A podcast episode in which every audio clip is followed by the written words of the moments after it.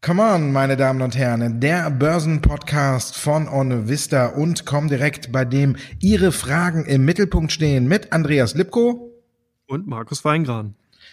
Teil 1, heute unsere Marktanalyse. Die Probleme werden nicht kleiner, Andreas. Brexit, Hickhack, Italien, Defizitverfahren möglich. Empfehlung ist, es einzuleiten. Die USA gehen wieder auf China los. Also irgendwie werden die Wolken nicht heller am Börsenhimmel, oder? Nee, da hast du vollkommen recht. Vor allen Dingen der Brexit scheint ja eine never-ending Story zu werden. Mal ist alles geregelt, dann mal wieder nicht, dann gibt's ein Soft Landing, dann mal wieder nicht, dann wollen sie ein Hard Landing, dann mal wieder nicht. Also wir haben hier wirklich eine riesengroße Bandbreite und auch was du schon gesagt hast, in Richtung Italien sieht's ja momentan relativ spannend aus. Ja, da äh, freut mich Salvini heute früh ein bisschen geweint. Also die Spreads werden immer größer, meine Damen und Herren. Da können wir auch nichts gegen machen. Ist so ein bisschen nach dem Motto, äh, wer nicht hören will, muss fühlen. Viele Experten haben das vorhergesehen. Viele Experten haben gesagt, wenn es soweit kommt, hat Italien Probleme. Jetzt ist es im Grunde genommen fast schon soweit. Wir sind da fast an der kritischen äh, Grenze bei den Anleihen und jetzt fängt er an zu weinen, anstatt irgendwie was zu machen. Also nachgiebig nicht. Das Problem wird uns also noch weiter beschäftigen. Und jetzt haben wir natürlich noch den den Handelsstreit. Äh, nächste Woche wollen die sich treffen und äh, Trump macht schon wieder Druck auf China. Das ist eigentlich keine gute Voraussetzung, oder? Naja, zumindest muss man hier natürlich die Position festigen. Gerade im Vorfeld von so einem Treffen haben wir in den letzten Monaten sehr oft gesehen, dass sich hier beide Parteien entsprechend positioniert haben. Und Präsident Trump ist ja auch dafür bekannt, dass er hier sehr, sehr scharf schießt, vor allen Dingen mit Twitter-Salven. Und das sind im Endeffekt auch Strategien, die umgesetzt werden, um eben schon mal mit so einem harten Ton in die Verhandlung reinzugehen, um die Position zu festigen. Ich denke, dass man hier eine Einigung finden wird, dass man hier aufeinander zugehen wird, weil im Endeffekt bringt es beiden Seiten nichts. Es wird nur Verlierer geben und zwar drei. Die EU wird genauso mit reingezogen. Die europäischen Unternehmen werden hierunter leiden. Von daher ist damit nicht wirklich allen geholfen.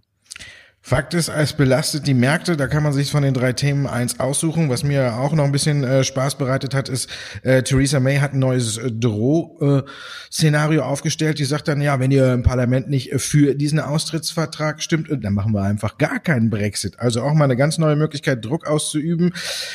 Ja, die Probleme sind da. Für mich steht eine Jahresendrallye jetzt auf ganz wackeligen Beinen, weil auch die Tech-Werte in den USA weiterhin unter Druck sind. Fangaktien komplett äh, von ihren Hochs deutlichst zurückgekommen. Apple mit Problemen, die haben wir ja schon in der letzten Folge besprochen. Nvidia hat nochmal nachgelegt, hat ein schwaches, einen schwachen Ausblick geliefert und vor allen Dingen wegen Kryptos auch äh, schwache Zahlen dann hingelegt. Also für mich ist das alles jetzt so ein bisschen auf wackeligen Füßen. Ist für dich alles ein bisschen ruhiger?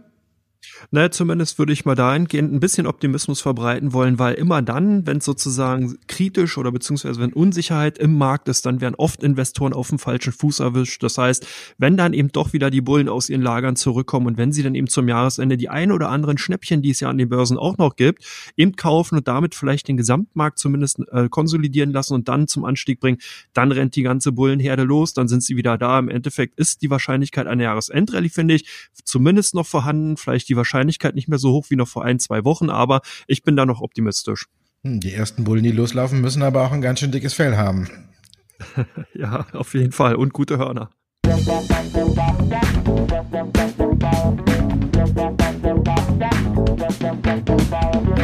Kommen wir zu Ihren Fragen, meine Damen und Herren. Come on widmet sich ja den Fragen unserer Zuhörer. Sie können uns einfach eine E-Mail schicken an comeon@onvista.de. Schon ist Ihre Frage bei uns und schon bemühen wir uns, sie zu beantworten. Die erste kam zu Covestro. Als sie reinkam, war die Gewinnwarnung noch nicht ausgesprochen. Jetzt ist sie da, Andreas. Ein bisschen komisch, ne? Knapp äh, hinter den Quartalszahlen, wo die, wo der Ausblick noch bestätigt wurde, kommt jetzt dann doch die Gewinnwarnung. Viel Vertrauen verspielt, oder? Ja, Covestro hat natürlich auch das Problem als Spezialchemieunternehmen beziehungsweise eben Zulieferer auch für die Chemiebranche ist man hier voll im konjunkturellen, konjunkturellen Zyklus drin. Das heißt, man wird hier natürlich voll getroffen. Auch gerade die Streitigkeiten zwischen den USA und China sorgt natürlich auch dafür, dass insgesamt die äh, Absatznachfrage aus China hier nachlässt. Und von daher wird Covestro da natürlich auch getroffen. Dass die Gewinnwarnung nach den Bilanzzahlen kam, ist ein Stück weit auch so ein bisschen in Mode gekommen. Das haben wir bei anderen Unternehmen auch gesehen. Zwar eine Unsitte insgesamt, aber Man sieht es bei vielen Unternehmen. Die, und die Manager legen zumindest erstmal die Hard Facts vor bei den einzelnen Berichtsterminen, um danach dann eben einige Wochen später äh, die Prognosen beziehungsweise dann eben die Zahlen einkassieren zu können und hier eine Warnung rauszugeben. Unschön, aber eben auch bei Covesto der Fall. Ähm, interessant war aber, dass wir nach der Gewinnwarnung dann doch wieder zaghafte Käufe gesehen haben und das ist eigentlich ganz spannend. Dann haben wir noch eine zweite Frage oder die weitere Frage zum Thema Wasseraufbereitung, Wassermanagement. Hier sind die Werte explizit Xylem und Dover angefragt worden, Markus. Ja, Wasseraufbereitung grundsätzlich für mich ein spannendes Thema. Was viele nicht so im Kopf haben, ist, der Rohstoff Wasser wird eigentlich immer knapper. Deswegen eigentlich eine ganz spannende Branche. Xylem und Dover, beides Unternehmen mit einer Marktkapitalisierung von rund 12 Milliarden US-Dollar. Für deutsche Verhältnisse jetzt nicht wenig, für amerikanische Verhältnisse dann eher doch ein bisschen kleiner. Ähm, Dover nicht so ganz für mich da in dem Bereich drin, aber gucken wir trotzdem mal rein. Ja, sagen wir mal so, Xylem vom All-Time-High äh, mittlerweile 16 Prozent wieder zurück zurückgekommen. Seit Jahresanfang tritt die Aktie ungefähr auf der Stelle im Vergleich zu Dover. Die liegen seit Jahresanfang etwa drei Prozent im Plus. Zuletzt wieder ganz gut gelaufen. Im Chart hier bei Dover deutet sich eine W-Formation an. Wenn die so ein bisschen abgeschlossen ist, dann könnte es hier durchaus interessant werden. Wir wissen ja, Charttechniker sehen gerne, dass das W abgeschlossen ist, klappen es dann nach oben und sehen da das nächste Kursziel. Also wer da mal ein bisschen im Chart rumzeichnen möchte, der kann das gerne mal bei Dover machen. Als ich mich so ein bisschen in der Branche umgeguckt habe, habe ich auch noch American Water Works entdeckt. Seit Jahresanfang läuft es da ein bisschen besser. acht Prozent im Plus, wenn man auf den Chart guckt, haben sie sich zuletzt gut gegen den Trend gestemmt, sind nur kurz unter ihrem All-Time-High. Und das in der Phase, wo die Börse ja eigentlich oder auch besonders die Wall Street so ein bisschen gelitten hat. Also kann man sagen, die haben sich ganz gut gegen den Trend gestemmt. Also wer in der Branche unterwegs sein muss oder möchte, kann auf die drei Aktien mal gerne gucken. Dann haben wir noch was anderes, Andreas. Bitcoin, du als Experte. Der Hype, ist der vorbei? Wir sind mittlerweile unter 5000 Dollar. Wir waren im Hoch mal fast bei 20.000. Ja, unvorstellbar. Man kann eigentlich nur sagen, Blut fließt durch die Netzwerke der Bitcoin- oder Kryptojünger.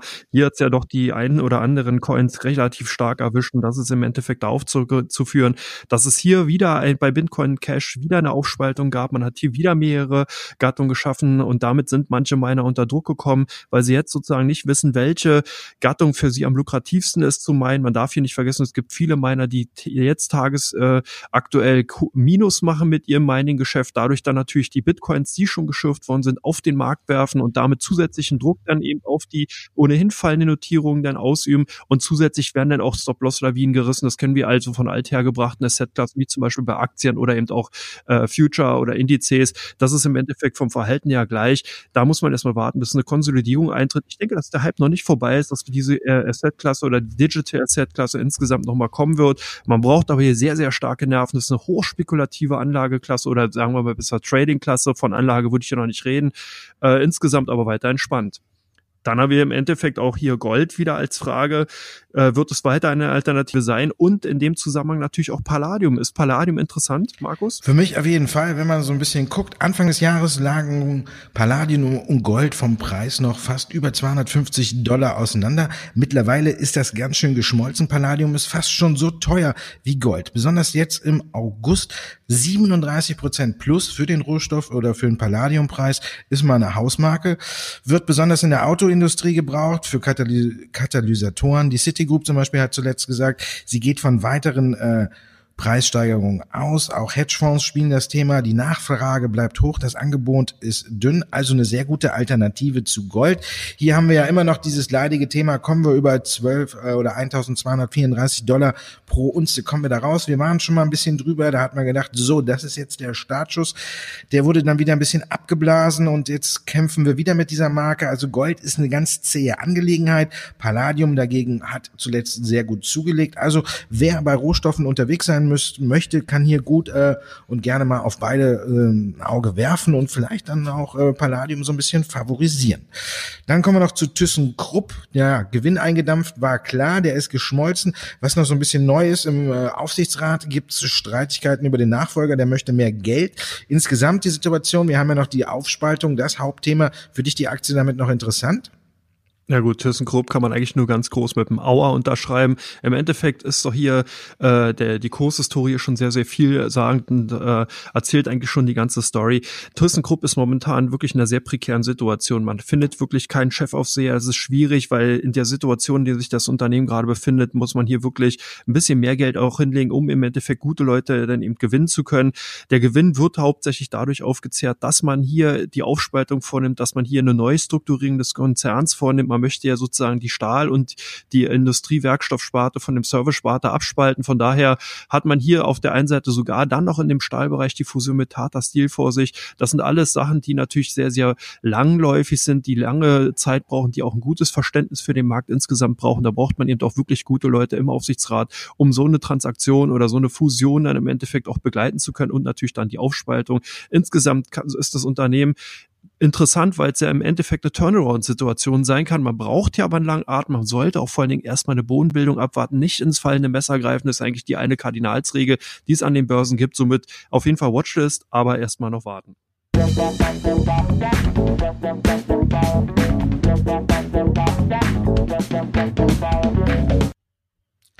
Kommen wir zu den Most Wanted Aktien, meine Damen und Herren. Also die meistgesuchtesten Aktien bei Comdirect und on Vista. Wir fangen an bei Comdirect. Deutsche Börse. Andreas, es wird zurzeit viel gehandelt. Wir haben eine hohe Volatilität. Also die Aktie natürlich bei euch gesucht. Ja, deutsche Börse äh, von unseren Kunden gesucht. Hat natürlich damit zu tun, Börsenbetreiber verdienen in volatilen Zeiten mehr Geld. Von daher da einer der Favoriten von den Comdirect-Kunden. Markus, Wirecard. Dauerthema. Ja, eigentlich viele Nachrichten und aber auch leider viel Kursverlust vom Alltime High. Schon über 33 Prozent zurückgekommen. Seitdem die Aktie im DAX ist, läuft es nicht so. Bodenbildung, klar, vielleicht ein Black Friday-Schnäppchen. Muss man mal gucken, wie sich die Märkte entwickeln zurzeit. Aber irgendwie auf dem absteigenden Ast. Podcast. Deutsche Telekom, Fantasie nur durch die Tochter? Ja gut, Deutsche Telekom hat endlich das Sorgenkind T-Mobile USA in den Griff bekommen, beziehungsweise das Management in den USA hat hier wirklich eine Cash-Cow für die Deutsche Telekom geschaffen. Damit ist sozusagen das Problem beiseite. Aber Deutsche Telekom auch sehr interessant im Festnetz, äh, gerade in Europa gut positioniert. Man verdient hier Geld. Wenn man sich eben die Konkurrenten anguckt, ist ja doch das Festnetzgeschäft eigentlich das eine oder andere Sorgenkind. Deutsche Telekom hat es hier geschafft, wirklich den Fuß ganz fest auf dem Boden zu behalten und hier Marktanteile mit, äh, leicht zu gewinnen zu können. Verdient damit eine Menge Geld. Man sieht es im Chart. Schön schöne Dividendenrendite, über vier Prozent. Von daher freuen sich die Investoren, haben hier auf einen defensiven Titel gesetzt. Und das sieht man auch im Chart, wenn man mal sich den Chart der Deutschen Telekom gegen den DAX ansieht, kann man ganz klar sehen, gegenläufig auf jeden Fall so mit ein Favorit. Deutsche Bank. Ja, es war eigentlich fast schon zu ruhig um die Frankfurter.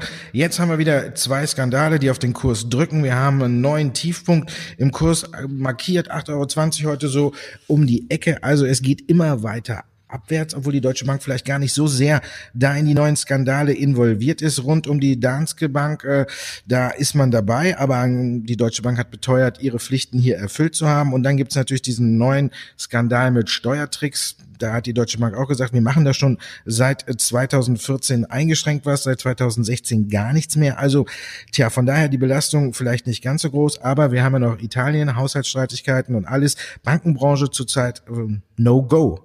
Und dann kommen wir zu Linde. Die Fusion mit Prax eher ja so gut wie durch. Luft aus der Aktie damit erstmal raus. Na gut, zumindest unsere Kunden haben anscheinend die Aktie äh, für sich auch hier entdeckt auf Platz eins der meistgehandelten Aktien äh, durch die Comdirect. Äh, ich denke, dass das natürlich dann auch damit zusammenhängt, dass man eben jetzt hier durch die Umtauschangebote, die eben oder beziehungsweise den Umtausch der alten Aktien in eben die neu fusionierten Aktien dann eben stattgefunden hat, dadurch dann bei uns ganz, ganz oben auf den meistgehandelten Titeln zu finden. Insgesamt bleibt die Story weiter spannend. Man hat ein grundsolides Geschäft, man hat sich durch die Fusion ein Bein in den USA gesichert, sicherlich weiter ein interessant. Wird kein Überflieger sein, aber auf jeden Fall ein grundsolider Wert. Und bei euch die Nvidia weiterhin auf der Liste. Ja, die ist ganz weit nach vorne geschnellt nach den Quartalszahlen. Natürlich ging es ja, ja erstaunlich schnell bergab. Da ist die Aktie ja zweistellig eingebrochen. Vom Alltime high hat sich die Aktie mittlerweile wieder halbiert. Also muss man sich vorstellen, über 50 Prozent Verlust seit dem Alltime high Nvidia vielleicht auch so ein bisschen an den eigenen Erwartungen gescheitert. Man hat gedacht, im Kryptobereich äh, geht's besser voran. Das Fenster ist da und deswegen ist der Ausblick natürlich dann auch nicht mehr so gut auf eben das Weihnachtsquartal, was jetzt noch kommt. Die Aktie hat gelitten, aber 50 Prozent unterm All-Time High ist mal ein Wort. Also das ist für mich eine Aktie, da kann man sicherlich auf der Watchlist mal ganz weit oben einen Platz frei. Das war's für heute, meine Damen und Herren, mit Come On. Dankeschön, Andreas. Danke, Markus. Und für Sie, meine Zuschauer, äh, meine lieben Zuhörer, Zuschauer, kommen wir noch zu. Wir werden auch demnächst mal wieder ein Video produzieren. Aber wenn Sie uns eine Frage stellen möchten, ich sage Ihnen nochmal die E-Mail-Adresse comeon at onvista.de. Schicken Sie uns Ihre Fragen und wir werden sie dann hier in diesem Podcast beantworten. Das war's für heute. Dankeschön, dass Sie uns zugehört haben. Bis nächste Woche.